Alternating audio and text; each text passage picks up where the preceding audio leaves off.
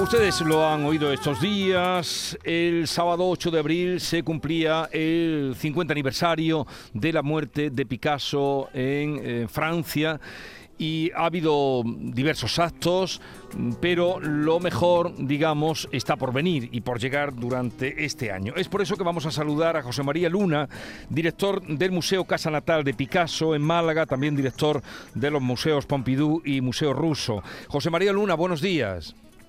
Hola, muy buenos días, Jesús. Eh, este fin de semana ha habido mm, recordatorios, actividades, la corrida picasiana. Por cierto, que le brindaron eh, Ortega, Juan Ortega le brindó un toro, ¿no? A usted.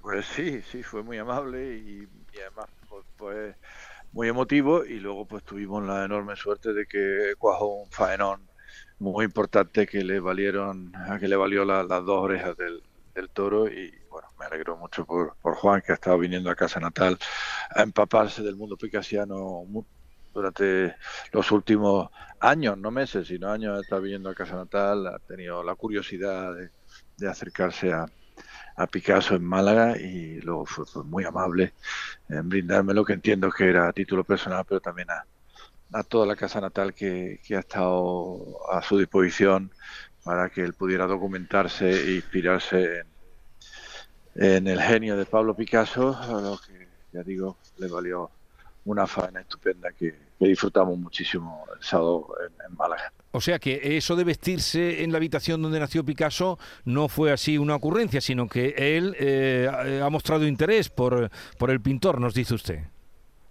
No, no ha sido ninguna ocurrencia. Juan ha estado viniendo, no sé, yo creo que empezó en el en el 21, algunas visitas que hacía Málaga, pues se ha acercado a la casa natal y ha estado viendo con nosotros las colecciones que tenemos de Picasso sobre el tema taurino y otras que no son de tema taurino y conociendo bien cuál era la afición de, Picasso y, bueno, pues en un momento determinado, pues él entiende que, le gustaría vestirse en el lugar en el que nació Picasso y, y rememorar a manera de homenaje ese día el, paseo que, probablemente no, con toda seguridad Picasso hacía con su padre y con su tío para ir a los toros en, la Malagueta.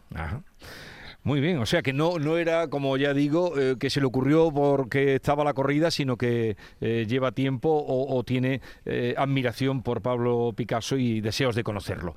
Y después de lo que ha ocurrido, la, la corrida, algunos actos más que se han dado, sé que hay muchas actividades porque, y en esto usted ha tenido mucha responsabilidad y su equipo y quienes le acompañan han querido contagiar en el mejor de los sentidos a muchas entidades, en muchas actividades, muchas asociaciones de Málaga del espíritu picasiano, ¿no? Para, para este recordatorio.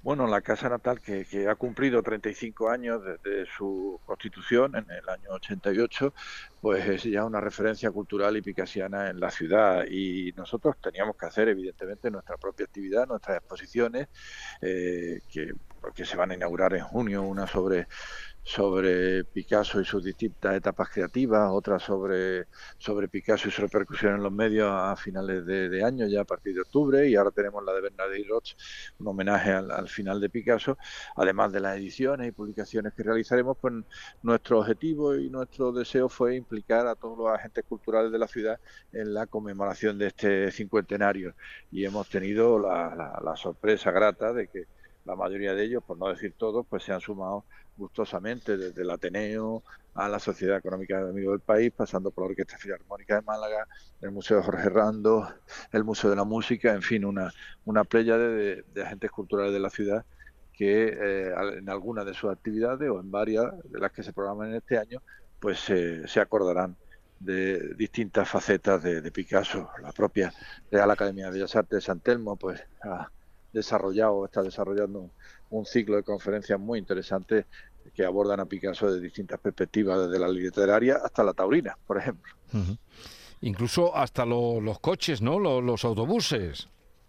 La empresa los autobuses, pues, van a tener, bueno, tenemos una muy buena relación con la empresa municipal de transporte y eh, en, poco tiempo pues saldrán los bonobuses, las tarjetas del bus eh, público, eh, pues con imágenes de la casa natal que, están terminando de cerrarse el, el diseño y la producción. Pero parece que lo más, la programación más, eh, más fuerte será para eh, allá para el otoño, ¿no? Para unirla al octubre picasiano, por lo que veo. Sí, bueno, nosotros tenemos una, una vinculación potente con, con la fecha del nacimiento, se ha conmemorado mucho, somos la casa natal, se ha conmemorado durante muchos años, durante todo este tiempo el octubre picasiano y muchas de las actividades más fuertes pues se irán centrando en ese en ese aniversario de su nacimiento, ¿no? Aunque no hemos olvidado, como bien decías, pues la, la fecha del fallecimiento que fue el pasado 8 de abril. Y la exposición me hablaba de que la más importante que ustedes organizarán será la, la de las edades de Picasso.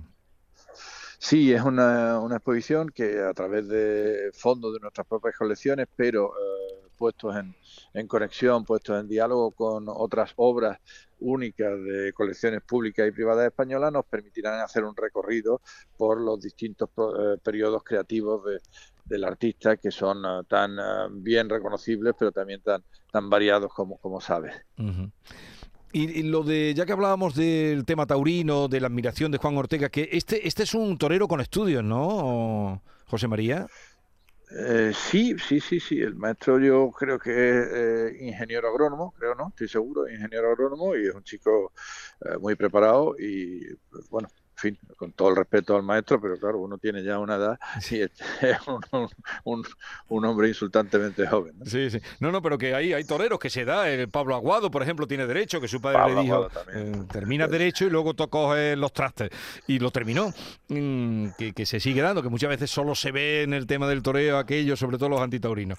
Eh, que la relación de, Picasso con, con, los toros, que tanto él dibujó y pintó temas taurinos, venía desde, desde muy joven, ¿no?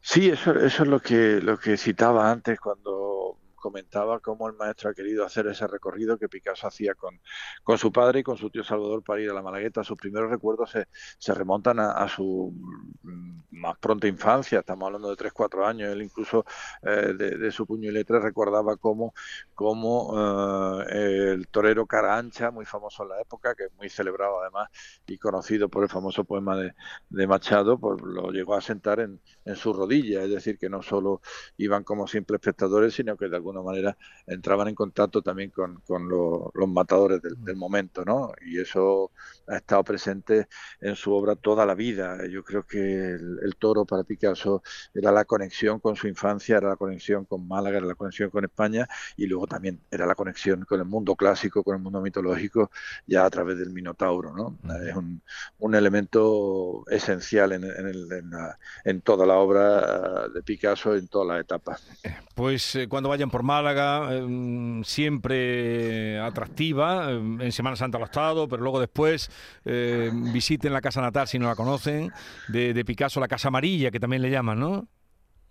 No, la Casa Amarilla es, la Casa Amarilla es un, un colectivo artístico un que también va a colaborar con, con actividades muy importantes en este cincuentenario y colaboración en algunas de ellas con, con otro agente cultural muy potente y muy vinculado a nosotros, que es la, la Asociación de Amigos del, del, Museo Casa Natal de Picasso, que también van a desarrollar actividades. Y no quiero olvidar, y, y me vas a permitir hacer un poquito de publicidad, los conciertos de este sí, fin de semana. ya los veo. De la Orquesta Filarmónica de, de, de, Málaga, que están dedicados en su programa de abril a composiciones y a compositores vinculadas con el mundo de Picasso, como Falla y Stravinsky, ¿no? Y, sí. y bueno, ya que estoy en la faceta publicidad Jesús y como hay confianza, me, me, va a permitir también que haga publicidad del concierto de este sábado en, en el Museo Ruso de Grigori Sokolov. No tiene nada que ver con Picasso, pero es una oportunidad única de ver al, al gran maestro ruso eh, en, un, en, un, auditorio pequeño como de la colección Museo Ruso. Bueno, y ha conseguido, porque el Museo Ruso quedó ahí eh, cuando estaba tomando vuelo, bueno, ya hemos, habíamos visto exposiciones extraordinarias, pero a raíz de lo de la guerra de Ucrania quedó ahí truncado, pero por lo que me cuenta, eh, ha vuelto a insuflarle vida, ¿no? Por otras, por otras vías. Nosotros hemos entendido, el Museo Ruso es un museo municipal del Ayuntamiento de Málaga, es decir, no tiene más que una vinculación de asociación temporal con, el Museo Ruso de San Petersburgo y nos ha permitido hacer, como bien dices, colecciones, exposiciones de, una importancia eh, internacional eh, palpable. Eh, y hemos considerado que, la cultura está por encima de estas circunstancias y no podemos penalizar a la cultura ni a los artistas también que, que sufriendo doblemente. Entonces, el museo se ha se ha mantenido abierto, es un museo municipal, como digo, es un equipamiento cultural de gran importancia también para la zona y ya tenemos colecciones de arte ruso que, vienen de fuera de Rusia. En este caso tenemos una colección de arte que viene de Londres, con los grandes artistas como Kandinsky, como Serov, como Repin, como Goncharova, como, eh, en fin, eh, Deineka, una una cantidad de artistas eh, muy importantes, además de exposiciones como la de Joan Foncuberta o José Manuel Ballester, que son premios nacionales de fotografía y que muestran eh, obras eh, suyas relacionadas con el mundo ruso, o la instalación de Ilya y Emilia Kabakov, que son dos grandes artistas conceptuales y que, que no la Fundación Caixa nos ha cedido una pieza mm. maestra de, estos dos artistas. Pero sí, sí, mantenemos la actividad mm. cultural y la actividad expositiva en el Museo Ruso y el museo está abierto porque ya digo que consideramos que la cultura no, no es culpable de esta situación y es probablemente el nexo de unión y el punto de encuentro que, que más pronto que tarde pues nos volverá a unir a todos. Pues me alegro que siga adelante porque ese museo mm, nos estaba dando unas exposiciones, ahora que hablaba de Kandinsky, no he visto nunca una exposición tan completa como la que ahí se hizo de Kandinsky, por ejemplo, hace unos años. José María Luna, eh, que vaya todo bien, ya iremos hablando a lo largo de este año por todas estas iniciativas que hay para vivir y recordar al gran artista Picasso. Un saludo y, y buenos días. Hasta luego. Buen día, muchísimas que pero cuando pinta un vaso, calle el agua,